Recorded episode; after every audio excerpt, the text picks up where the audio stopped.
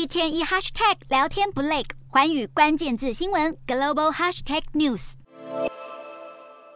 法国总统马克宏结束访中行程，回程中接受媒体访问，他表示欧洲要避免因台湾议题被卷入美中冲突，强调欧洲要战略自主，不应成为美国附庸。此话一出，引起国际哗然。不过，马克宏的说法虽然欧美国家不以为然，但中国却相当乐见。中国官媒新华网旗下的微博公众号“牛弹琴”甚至发表专文大赞马克宏是当之无愧的欧洲一哥。外界认为马克宏完全呼应了习近平反对外国干涉台海的观点。其实，马克宏会有这样让外界诧异的说法是有迹可循的。这次马克宏前往中国访问可以说是大有斩获，不但针对各种领域签署了十八项合作协议，更为法国企业争取到大量订单，敲定一百六十架空中巴士的飞机合约，siebie 捷德航空的五十架直升机订单，商业上是大丰收，可以说是客随主便。马克宏也就对中国以礼相待。当然，马克宏也面临着国内的压力，法国社会对于劳工年金改革的不满情绪高涨。